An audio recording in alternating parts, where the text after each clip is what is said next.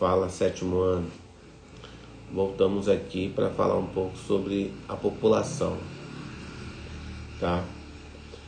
E falando sobre população, nós estamos falando sobre demografia, que seria o estudo da população. A primeira diferenciação que a gente, que a gente tem que entender é a questão do país populoso e do país povoado. País populoso é aquele país que tem um grande número de pessoas vivendo nele. Ponto.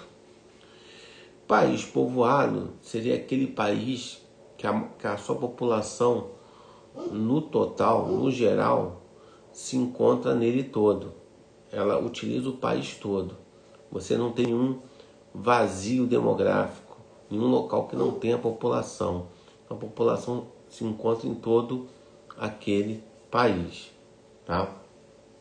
O Brasil, nosso país, ele é considerado um país populoso, mas não é considerado um país povoado. Por que isso ocorre? O Brasil ele tem, em média, em torno de 210 milhões 147 mil 125 habitantes. É um dos países com maior população do mundo, tá? Mas ao mesmo tempo, ele não é um país muito povoado, porque existem vários vazios demográficos dentro do território brasileiro. Você tem locais muito densos, como é o caso de São Paulo, do Rio de Janeiro, das grandes capitais, mas tem grandes vazios demográficos, principalmente quando a gente vai em direção à região centro-oeste, norte e até mesmo nordeste. Você tem vazios demográficos nessas regiões, locais pouco habitados. Tá certo? E para medir a concentração de população em uma determinada área, a gente vai ter que fazer um cálculo. Esse cálculo é para a gente saber qual é a densidade demográfica. E o que é a densidade demográfica? A densidade demográfica, o que ela mede? Ela mede o número de habitantes por quilômetro quadrado. Se o número de habitantes por quilômetro quadrado for muito elevado, quer dizer que esse país ele é muito povoado. Se o número de habitantes por quilômetro quadrado for pouco, é, tiver poucas pessoas, o número for muito pequeno, quer dizer que ele é pouco povoado. Tá certo? No caso do Brasil, é, estou contando aqui no ano de 2014, tá? A população estimada era de 202 milhões de habitantes e uma área de 8 milhões 515 mil 767 quilômetros quadrados. Então, se eu pegar o número de habitantes e dividir pela área, eu vou ter uma densidade demográfica no Brasil de 24,6 habitantes por quilômetro quadrado. Essa densidade demográfica é considerada baixa, tá? Densidade demográfica alta é acima de 100 habitantes por quilômetro quadrado, que não é o caso do Brasil. O Brasil tem uma densidade demográfica baixa, então ele não é muito povoado, apesar de ser populoso. Aqui embaixo tem uma lista é, de alguns países que tem uma densidade demográfica muito elevada. Olha lá, Singapura, Malta. Singapura tem é, 7.403 habitantes por quilômetro quadrado. Malta, Bangladesh, 1.058 habitantes por quilômetro quadrado. Então, são países que têm é, uma grande densidade demográfica, uma elevada densidade demográfica, mas não quer dizer que tem uma elevada população, tá? Tirando aqui Bangladesh, que tem 152 milhões 408 774 habitantes, os outros países eles não têm uma elevada população. Mas o que faz a densidade demográfica desses países serem elevadas é a área. Apesar de não terem uma elevada população, são países muito pequenos isso faz com que a densidade demográfica deles seja muito elevada. Tá? Então, a densidade demográfica é uma relação entre a população e a área daquele país. Tá certo? Isso é importante.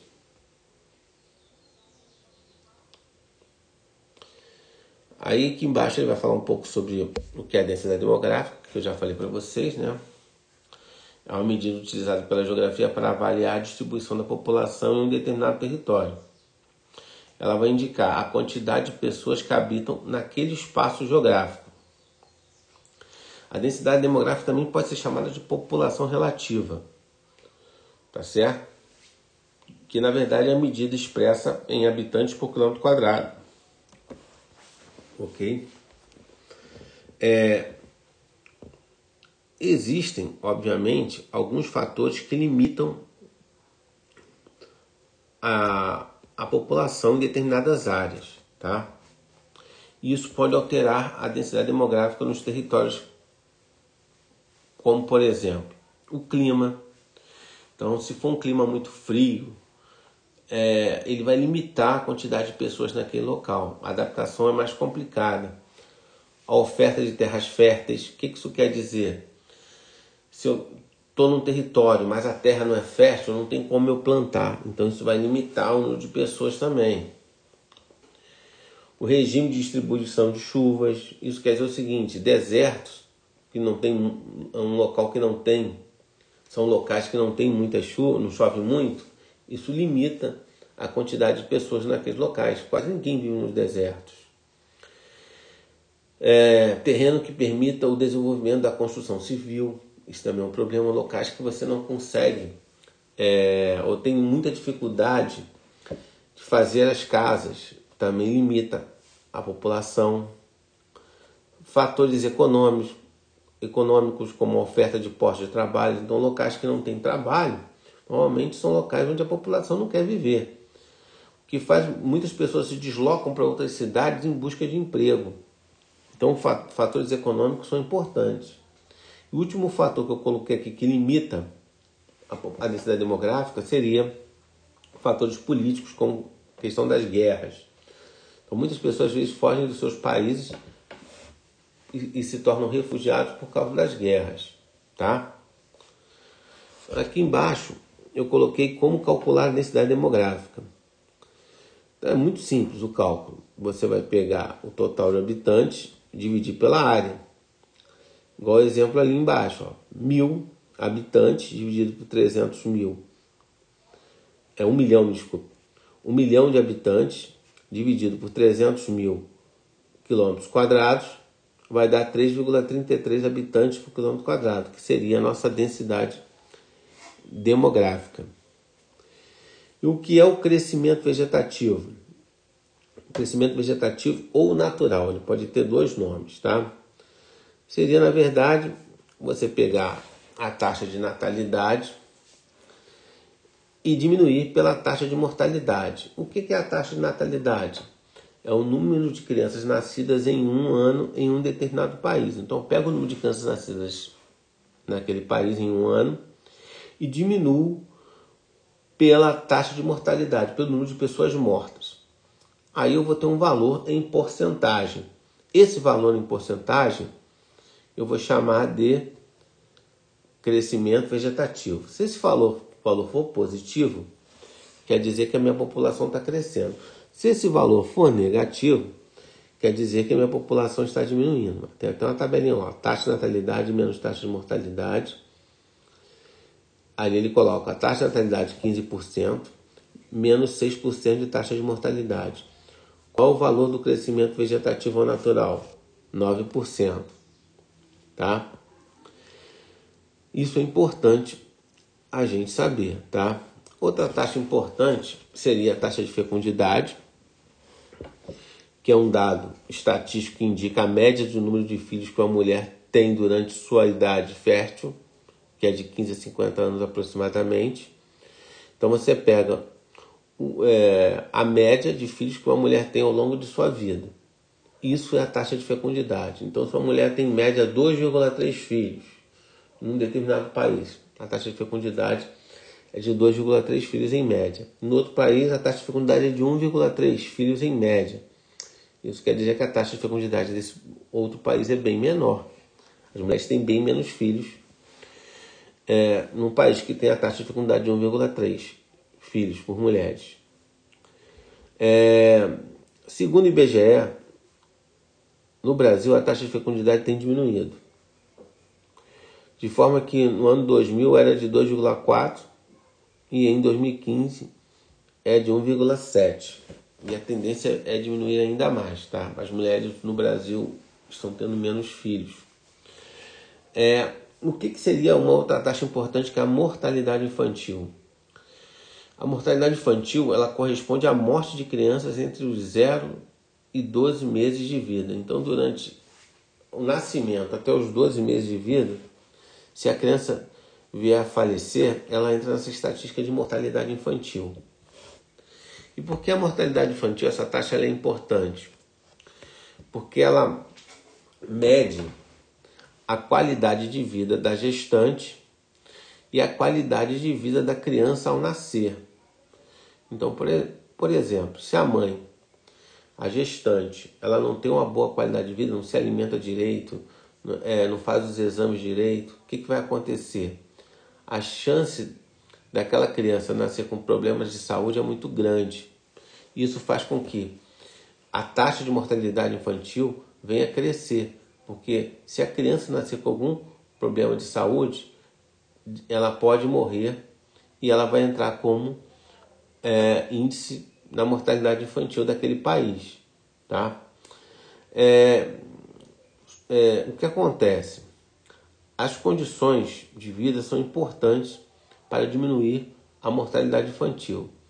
Então, saneamento básico, a vacinação, é, o acesso à educação e à saúde são importantíssimos para a gente diminuir a mortalidade infantil. É, tá certo? Outra situação importante aqui, outro conceito importante, que é expectativa de vida, também é chamada de esperança de vida. O que, que ela corresponde? ela corresponde ao número de anos atingidos por uma população num determinado espaço de tempo.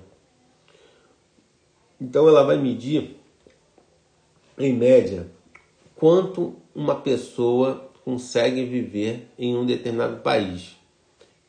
Então, por exemplo, se um país tem a expectativa, expectativa de vida de 75 anos e o outro tem uma expectativa de vida de 85 anos, Quer dizer então que aquele país que tem expectativa de 85 anos é um país que tem uma qualidade de vida melhor, que as pessoas vivem mais.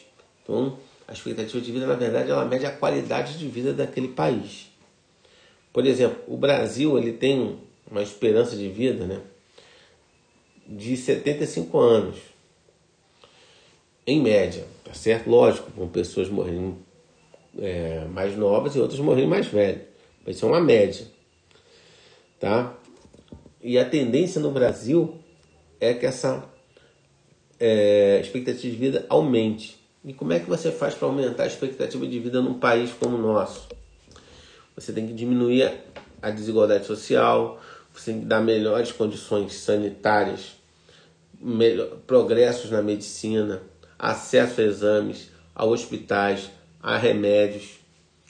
Então, tudo isso faz com que a população idosa viva mais, tá certo?